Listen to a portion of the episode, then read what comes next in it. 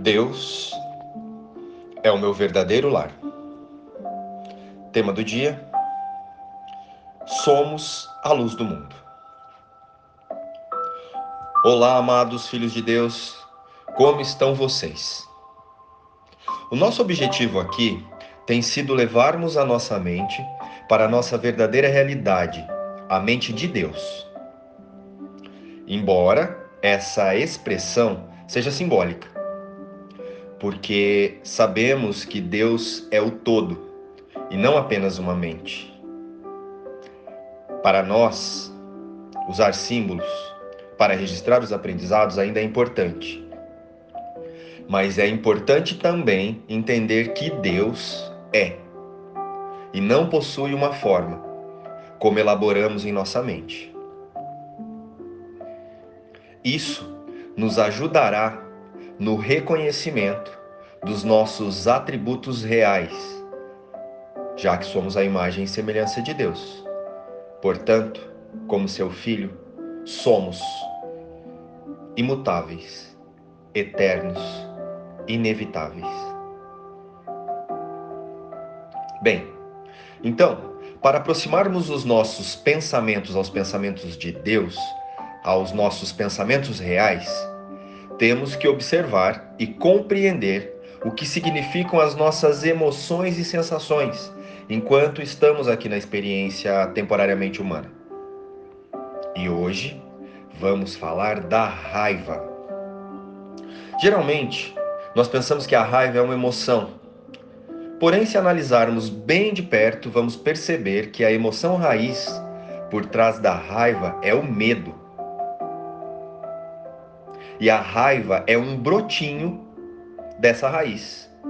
O efeito desta raiz que está contida nas profundezas do nosso inconsciente. Sendo assim, o que expressamos como ira, ataque, defesa, agressividade e nervosismo são apenas reflexos de medo. Mas medo de quê? Medo da rejeição, medo de não estar no controle, medo de ter a nossa identidade equivocada, já que a nossa verdadeira origem não é o corpo, medo de ter a nossa autoimagem e personalidade exposta, entre outros.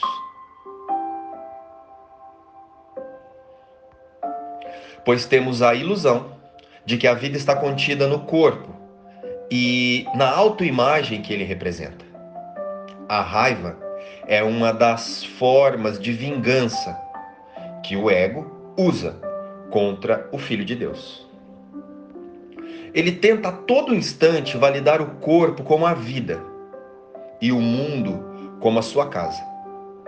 E através da percepção de ataque, o ego nos diz de forma inconsciente que algo saiu do controle e algo não está dentro do controle de nosso modelo de crenças. E que, portanto, a vida que ele imagina conter neste corpo foi ameaçada. E, no entanto, isso não é a vida. Isso é apenas um conjunto de desejos, preferências, especialismo.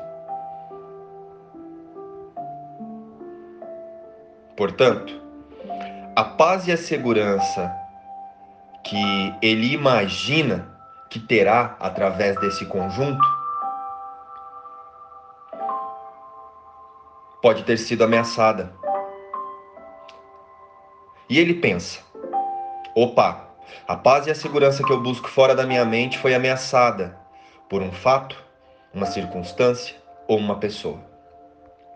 E no entanto, o contra-ataque ou o próprio ataque, através da raiva, é apenas uma vingança.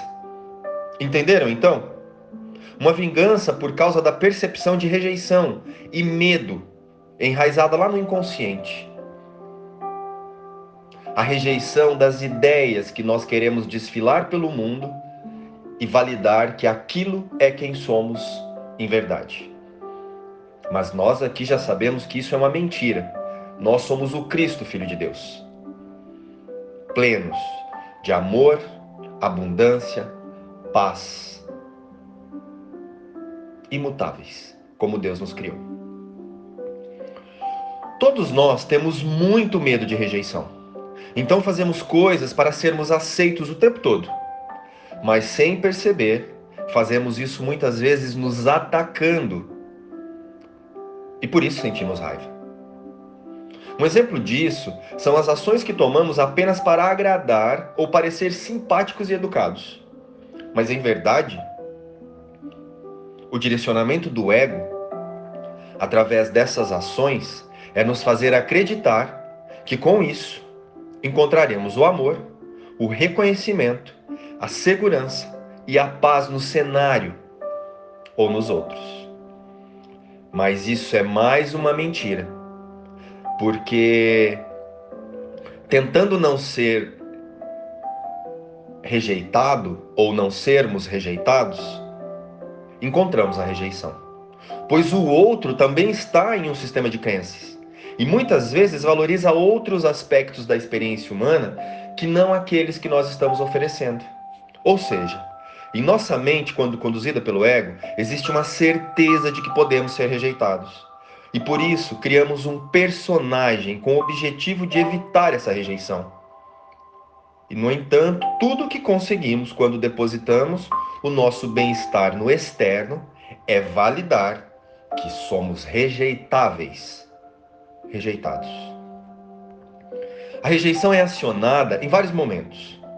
Lembrem-se aí no seu dia a dia carinho, que esperamos retorno, interesses em coisas e pessoas, sensações de falta e de escassez. Essas são algumas das folhinhas daquela raiz que falamos anteriormente. Muitas vezes agimos assim. Fazemos carinho esperando a troca e não recebemos. Aí nos sentimos rejeitados elaboramos um certo perfil de pessoa que é o ideal para nós ou pessoas que queremos, é, tanto como amigos ou para relacionamentos mais próximos. E definimos que a nossa felicidade está em encontrar aquele perfil e não encontramos. E nos sentimos rejeitados. Além de praticar a separação. E com isso, quando olhamos para aquele perfil de pessoa e esse perfil corresponde à nossa expectativa, pelo menos por um momento, nesse momento nos sentimos aceitos. Porém, o que não percebemos é que estamos ali praticando a nossa rejeição, porque estamos dizendo, registrando em nosso inconsciente, naquela raiz profunda, de que quando esse perfil, essa pessoa, ou a resposta desse carinho vem, eu tenho valor e eu sou aceito. Percebe como praticamos a rejeição e não percebemos? Praticamos a rejeição o tempo todo. E quando isso não acontece, vem o autoataque, a sensação de inferioridade, o medo e a raiva. E agora? Como sair disso? Observando as nossas reais intenções em cada situação, circunstâncias e relacionamentos. O que estou buscando validar aqui? E com isso, ao menor sinal de incômodo ou raiva, podemos questionar qual é a ilusão de rejeição nessa cena. Como podem ilusões satisfazer o Filho de Deus? Como podem ilusões satisfazer o Filho de Deus? Pai, a verdade me pertence. A minha casa foi estabelecida no céu, pela tua vontade e pela minha. Podem sonhos contentar-me? Podem ilusões trazer-me felicidade? O que, senão a tua memória, pode satisfazer o teu filho? Não aceitarei nada menos do que me deste. Estou cercado pelo teu amor, para sempre sereno, para sempre gentil e para sempre a salvo. O Filho de Deus tem que ser como tu o criaste. E hoje deixaremos as ilusões para trás.